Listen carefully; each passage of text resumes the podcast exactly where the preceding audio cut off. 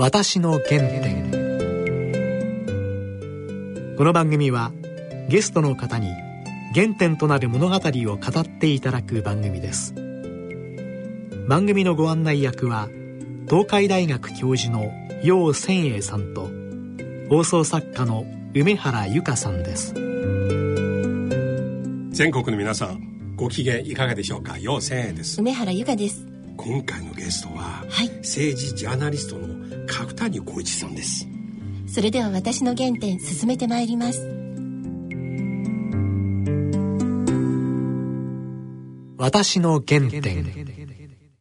それでは角谷さん今日もよろしくお願いします、はい、よろしくお願いします。前回、お出になるの今年3月でしたね。あもうそんなになりますかね。はい。話面白かったあですよ。そうですか。ありがとうございます。なんか大学勉強しなかったはい。映画ばっかり見てたっていう話、映画ばっかり見てた。はい中学からそうでしたね。そういう自慢話。いいよね。自慢じゃないけど。いや特に勉強しなかった話。僕も大好きですね。えーそうですか。なんかこの番組へお出になるね、政治家の方。みんな口を揃えて、いや勉強しなかったって言うんですよ。あの元文部大臣の林さん。林さん。いや林さんは勉強しなくてもきっとおできになられたんだと思いますよ。えつまり親のまあそれだけじゃなくて彼は ハーバードも行ってますからね。そうでしょ？そうそう。だからもうそんな勉強しなくてもできちゃったんだきっと。みんなそう言うんですけど、あと枝健二さん。枝健二さんね。4年間ずっと麻雀やってた。なるほど。もう足が腫れるまで、徹夜で。で東大出た方みんなそう言いますね、まあ全然東大も出てないしあの本当に勉強しなかったからどうぞ一つそんな人と比較しないでください。僕は角谷さんは本当に勉強しなかったと なんかそういう気がします。ありがとうございます。天才なので。いやとんでもない。映画、い。ね今もう結構ご覧になってるんですよ、今年はね今日現在、はい。283本見ましたね今年は。全部ちゃんとメモ取ってらっしゃるんだ。数えて。でデータ取ってますからね。1年で何本。今年283そうすると本人生全体何本もまあでもねそれは多く見られる時とそうでない時とあのあるのでなかなか難しいですけどね。あの実際はもう世の中角谷さんの映画の、もう評論はかなり話題になってますよ。毎年の年末のまとめ。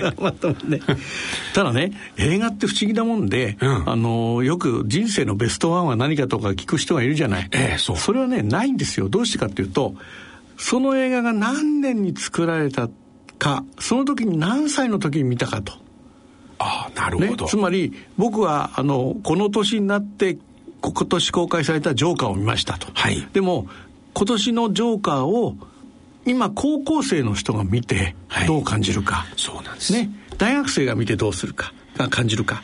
それはそのし映画には必ず社会の背景があるけれども、見た年がいいくつの年なのかと、うん。いうことを含めてね。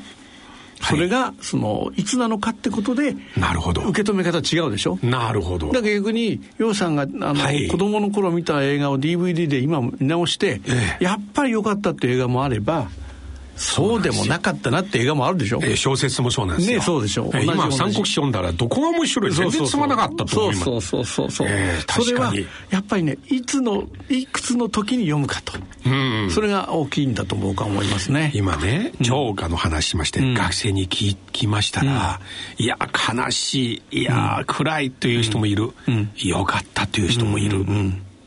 まさに。同じ年でさえ分かれますね。そうそうそう。だからでもね映画ってそれでいいんです。小説もそれでいいんです、でいろんな見方があったり自分の見方じゃない人の見方がそこで聞ければ、そういう見方ああそこのセリフはそう取るかというのがあるからこそ映画が面白いんですよ。そうですね。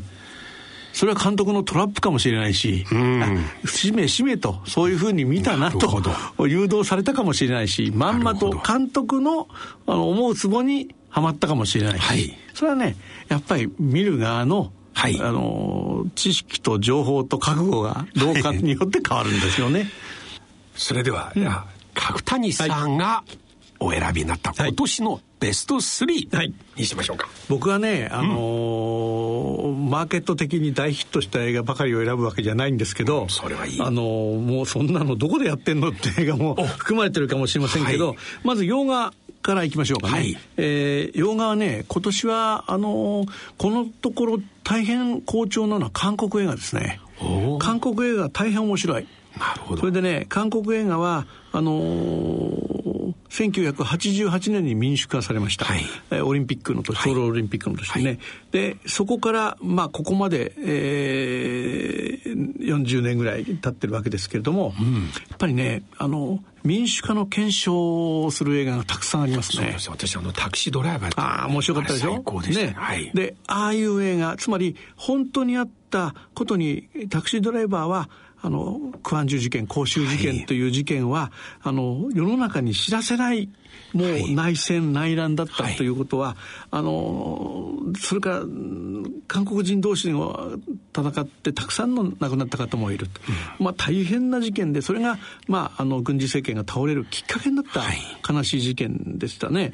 で、でも、あれはタクシードライバー、ノンポリのタクシードライバーの人が、はい、あの、なんだかしないけど、運転手で外国の特派員を連れていくところでお話を作っていくわけですね。そそれでね、あの頃、ちょうど87年、88年の頃のは、パルパルってタクシーが走ってるわけね。はい、で、その、ポニーっていう、その、車、中は、あの、あの、三菱のミラージュのエンジンが乗ってる。でもそれが大衆車としてものすごく、それから、それまでは韓国は、実は、赤とか黄色とか色のついた車は認められてなかったんですよ。なぜならば空爆を受けた時に標的になりやすいので灰色の車とか白とか黒とかまあそうですまあ、白もあんまなかったかな。そういう車が多かったんですね。なるほど。だからそのカラーとかそれからネオンサインとかっていうのが民主化の一つの象徴な時期だったということがその映画を見ると分かる人はキュンキュンするんだと思うんですね。だからそんな映画があって、今年はね、実は韓国映画で工作って映画がありました。工作員の工作、はい、はい、でブラック・ヴィーナスと呼ばれた男という副題がついていて、あのー、韓国の軍人があ一回その破産してもうその軍をクビになるっていうところから、はいはい、実は工作員の養成が始まっていてそれでやっと89年に中国との国交ができたために、はい、えー、北京に派遣された。商売に行く商社マンとして派遣されてそこで、えー、金策に困ってる北朝鮮のブローカーと接触していくと。あ北京にありますね。そういうところから話が始まって北京の北朝鮮の料理店に行きました。そういうこと、そういうこと、まさにそこが、あの、主たる、あの、ドラマの中心の場所になっていく。あの、女性の美人の店員。そういうこと、そういうこと。私も行きました。行きましたか。行った後に、日本の北朝鮮もの専門家の竹貞さんに、うん、私があの女性と一緒にデュエットでカラオケを歌った動画を見せたら、楊さんはほぼ半落ちだと。いう診断されました。半落ちね。それで、そこで何回か会合を重ねるうちに、北朝鮮がこいつを使ってみようという気持ちになって、ちょっと頼み事をするんですね。北朝鮮にあるものを西側で売ってほしいと。こういうとこから始まって結局彼は二重スパイその通りなんですねで最後はあのちょっとネタバレしちゃうから言えないけど あのまあ独特のお話にこう昇華して映画ならではのああいう。でねこういう映画今ね日本は頑張っても作れない。いや、これまさに私は思います。うん、えちなみに今もまだ上映されてますか？もう今はね、さすがに終わっちゃいましたけど。あ、まあ DVD とかもうそろそろ DVD の話が来る頃だと思いますから、工作、ぜひね、皆さんね。覚えやすい。これはね、ね本当かなと、まあ、実際の工作舞台はずっと北京？うん。あの、もちろん北朝鮮にも行きますし、平壌にも行きますし。あ撮影は平壌じゃないよね、さすがに。でもね、その平壌のセットも、平壌で撮ったんじゃないの？ってぐらいよくできてる。これはね日本でこういうもの作れないんですよ。だからねあのこういう映画が今韓国では当たり前に作られ始めたってところがぱり今韓国映画界は立派だと僕は思う。僕ねこういう映画を選ぶのも角谷さんです、うん、普通の評論家とかね「週刊文春」でああいうね、映画評論書く方そういう映画見ないんですね。もう一つ、はい、存在のない子供たち。おこれはあのー、大変厳しい映画でドキュメンタリーのこれレバノンで撮られた映画なんですね。で実はその子供がたくさんいて、えー、もう戸籍も取らないで、はい、子供を抱えてるけど女の子はもうどんどん小学生のうちからもう嫁に出しちゃうんですよ。でもそれは嫁に出すっていう名のもうほとんど人身売買。それに近い形なんですね。でもともと戸籍がないから、うん、逆に嫁いで戸籍を作らせるみたいなことが起こる場合もあると。決していい条件じゃないと。で一人の子供がとにかくそのこの両親のもとにいたら自分はどうなるかわからないと思って家出をする話なんですね。で多分僕の名前はないけど多分小学6年生ぐらい多分12歳ぐらいこのくらいの感じで、はい。生きていくわけ。です、はい、でいろんなところでひどい目に遭うんだけど、うん、でもそれは今の現代のレバノンなんですね、はい。うん。うん、でその中で最後はまあその収容所に収容されるんだけどそこでやっていたテレビがテレビ相談室っていうのがあって法律の相談がある人は何でもテレビに行ってきてくださいと。で彼はそのテレビに応募してそして自分の両親を訴えるっていう話なんですねこういう話がねあのまあ、大変あの評価の高い映画だしそれでもっとすごいのは、はい、これ俳優が誰も出てない。だけど演技をしてるドラマなんです。ドキュメンタリーじゃないんです。だけどこのドラマに出てる俳優さんたちは全員素人で実はほぼ同じ境遇の人たちをキャスティングしてる。だから自分の役をやってるんだけど役者としてやってもらってる。これはチャン・イモさんの「あの子を探して」っていう映画と似てますね。似てますね。似てる。そしてもう一つ言えば、うん、今年秋に公開されましたけど「太郎のバカ」っていう日本の映画があるんですよ、はい、これも太郎はあの本当は名前もあるんです、うん、で学校も行ってるんですけど、はい、お母さんと2人暮らし。でもお母さんもどうもちょっとあの仕事したりしなかったりはっきりしない。でこんなうちにいてもいいことないから高校生の友達とその小学生が遊び続けてる。でその3人で「お前の名前なんて言うんだよ」と「うんまあ本当はあるんだけどよくわかんない。じゃあお前はこれから太郎な」って言って太郎って名前が付けられる。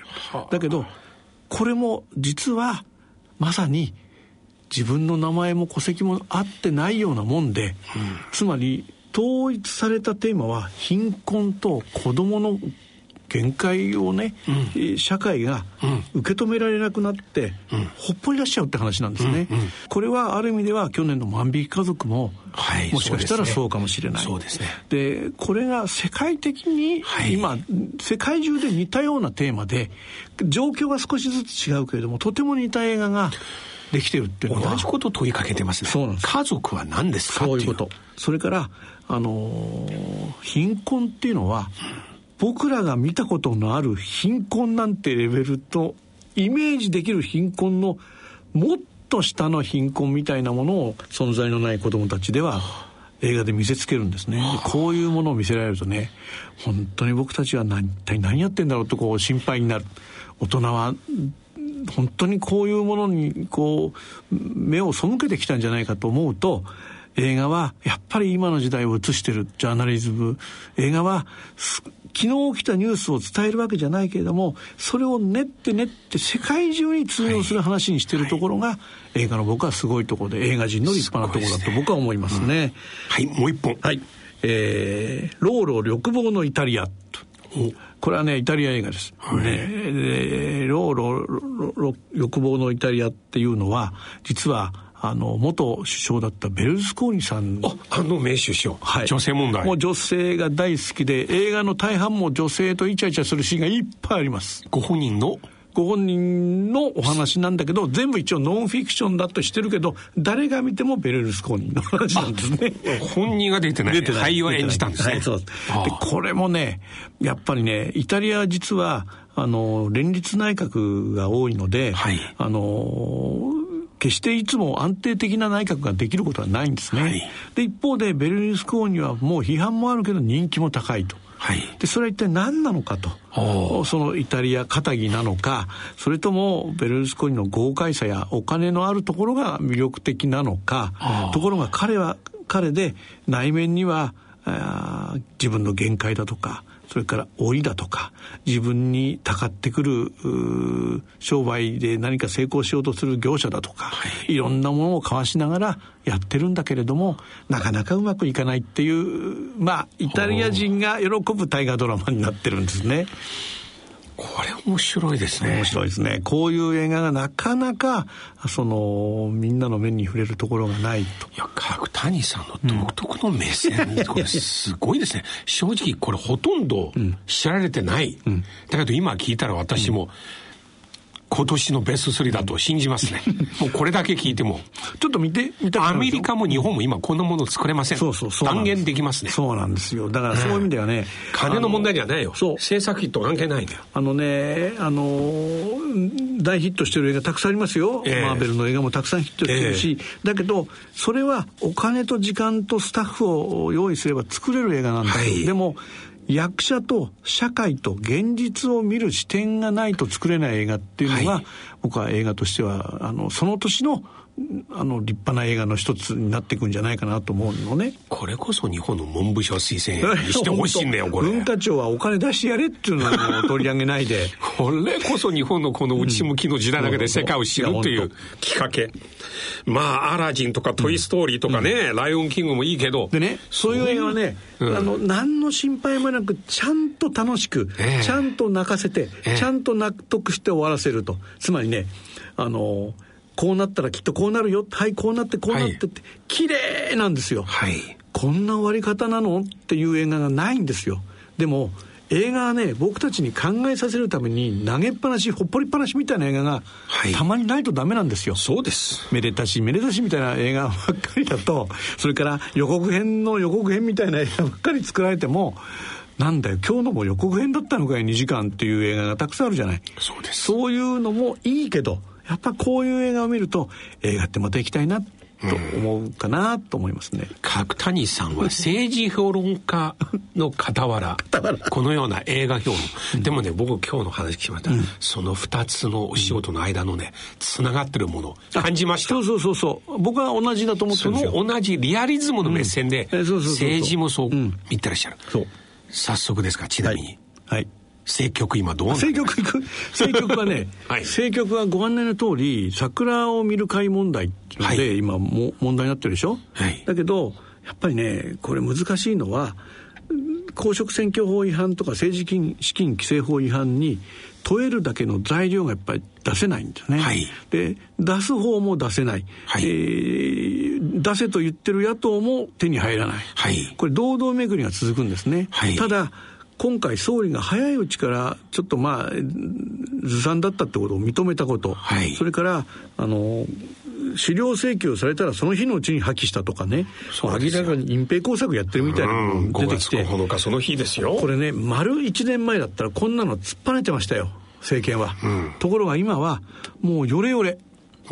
昭恵さんの枠なんかありませんと官房長官が言ったそばから内閣審議官が昭恵枠ありましたと言ってみたりね、うんはい、もう全然もう政府も内閣も一体化しててまとまってないと。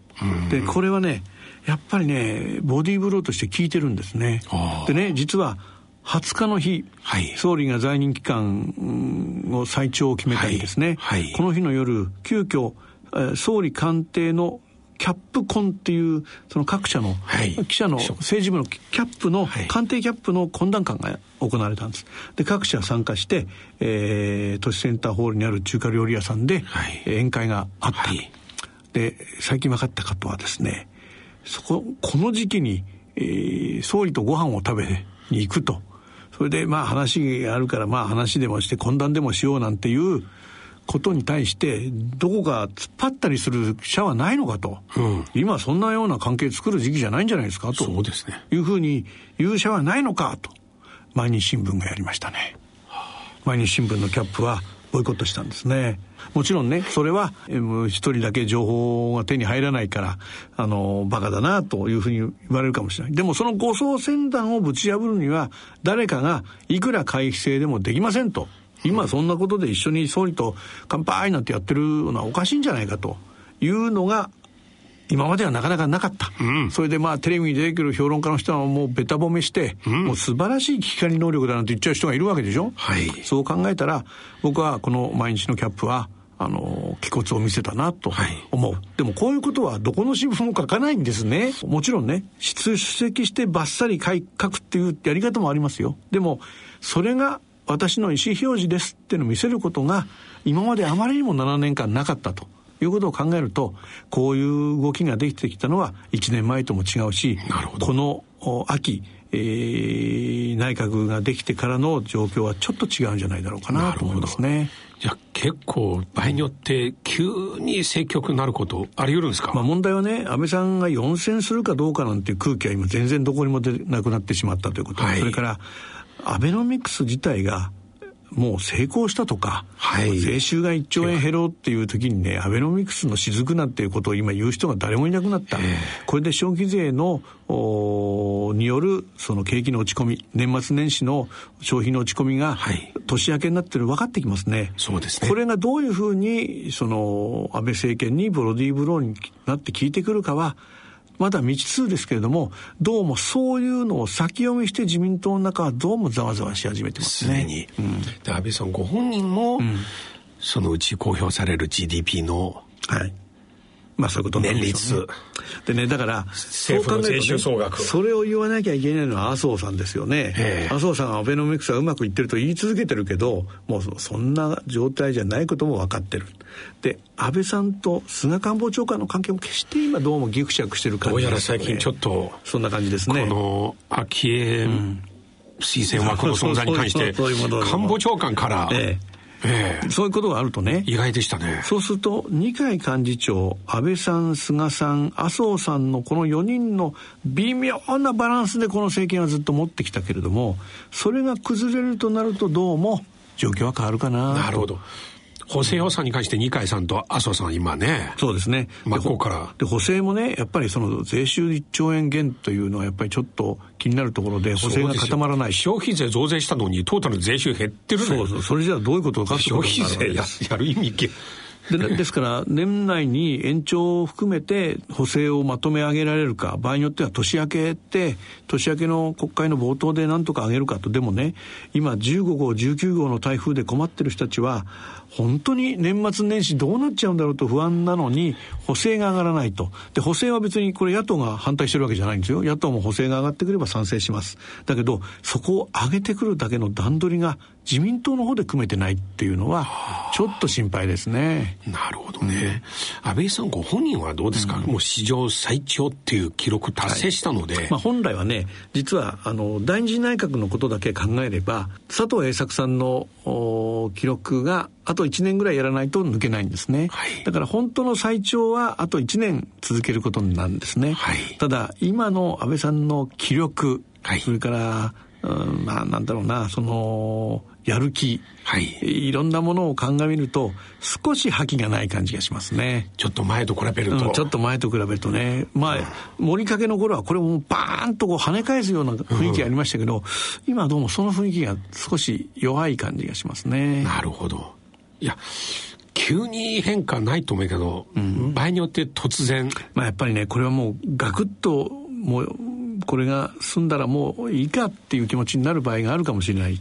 ただ、これ自民党内も簡単じゃないのは、総裁選をやることになると、これ年末年始大変なことになりますね。はい、で、それ党員にも投票してもらうと。で、それをやると大変だから、安倍さんがもしそんな辞めるなんてことになったら、安倍さんの残りの任期を暫定的にやる人を両院議員総会で決めようと。まあ、こういう空気になると思うんです。ここがポイント。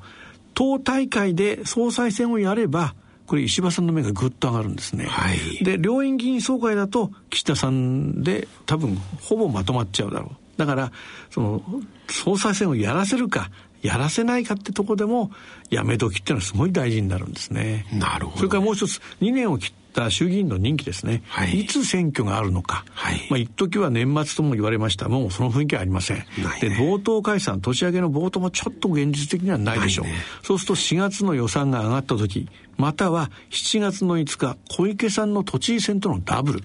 そして来年9月オリンピックが終わった後、この3つぐらいしか今タイミングがなさそうなんですね。そうするとそれまでに安倍さんがどういう状況になるかがちょっとまだわからない。うん、でこの3つの間にできなければ安倍さんは自分でも辞めるというかまたは任期満了までだらだらとやるか。まあそういうふうなあと2年選挙なしでいくか。それがど。うなるかがわからないところですね今。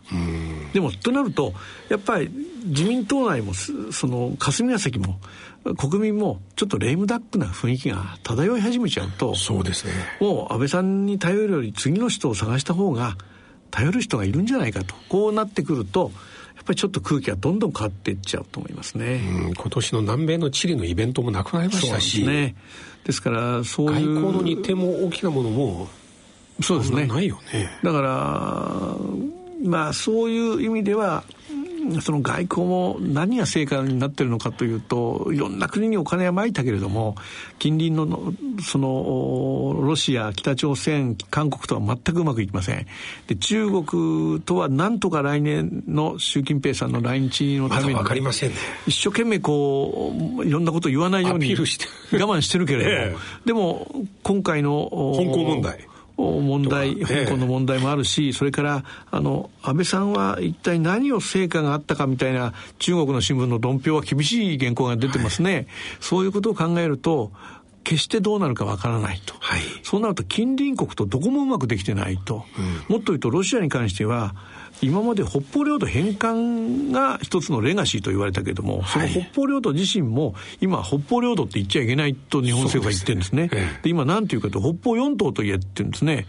でも僕ら小学生の時から我が国の固有の領土、北方領土と教えて、教わってきると、それが安倍さんの代になって一番後退しちゃったんじゃないか、日露関係はというふうに思うと、やっぱりちょっと安倍さんの外交っていうの評価がね、で、もちろんアメリカのに関しては、ほぼトランプさんと歩調を合わせる内での小槌のような ATM のような状況が あると。でもこれ、トランプさんの再選がどうなるかによって状況どんどん変わりますね。この頃ちょっと、ね。あの、この、大塩大使の証言。そうそうそう。いやすごいですよ、うん、もう。だからそういうのを含めてみると、あの、今全体的にタイミングとしては全部がうまくいってない時期かな、政権はっていう感じはしますね。日米も一見、まあ、うまくいってるけど、しかし、このアメリカが期待してるトウモロコシ、日本は今、国内で買う企業がなくて、うん、そうですね。そのアメリカに対して約束を果たせないということになると、今度再び自動車増税という、まあそういうことですよね。ペナルティきますね。次の、次のテーマが突きつけられると。それから、思いやり予算の値上げも、倍増。ね、倍増。えー、まあだからこれはもう、あの、やめてくれ、もうやめようっていうシグナルにもさえ聞こえちゃいますよね。えー、河野さんが否定してるけども、うん、アメリカからその要求ないとは絶対ないと思いますよ。うん、そんなことないです。まあ、で韓国はすでに3倍と言われてますから、えー、まあ、で、韓国の3倍の一部撤退があれば当然日本に移ってくる可能性が出てくると。はい。それで日本も上げろってことになればね、一体何が始まるんだろうということになりかねない。米中年内は、うん、その貿易協定、うん、調印できなければ、うん、その分も、日本から取るんですよ。そうでしょうね。ええー、取れな、取りっぱぐれた、または、あの、売りそびれたトウモロコシも、そうです。もらわなきゃいけない中国買うのは結局、やめちゃうと、大豆とトウモロコシ。そういうことですね。だから、そういう全体の相関関係を見ると、日本はちょっと、あの、リーダーシップを取ってる場所にはないですね。そうそう、いろいろ山積した問題見て、本人、うん、まあ、ガクッと、この辺りで、休みに入ろうかと、うん、っていう気持ちになりがちな環境ではあるけれども、その後やる人は大変ですよ、それ。そうです、ね、その後受ける人はね。うん、そうかいうことも考えて、もうずっとうまくいってたっていうわけではないっていう7年間だってことは、やっぱり、あの、年の瀬にやっぱりなるほど頭に入れとくべきことかなと思います、ね、こんな血はかんたらとても新次郎さんの出番ではないね。まあ今そういう状態じゃないですね。えー、かなり大物必要ですね。さすがもう本当に映画評論から政治評論まで。ここまでもう、うん、ぜひ時々この番組に、はい、どうぞまた呼んでください。いやありがとうございました、はい、本当に最高でした。私の原点。いや角谷さんの話本当に面白かったですね。番組では皆様からのご意見ご感想をお待ちしています。宛先です。郵便番号105-8565ラジオ日経私の原点の係まで番組のホームページからもご投稿できます。またこの番組はポッドキャストオンデマンドでいつでもお聞きいただくことができます。詳しくは番組のホームページにアクセスしてください。それではそろそろお時間です。お相手は陽千恵と。梅原由香でした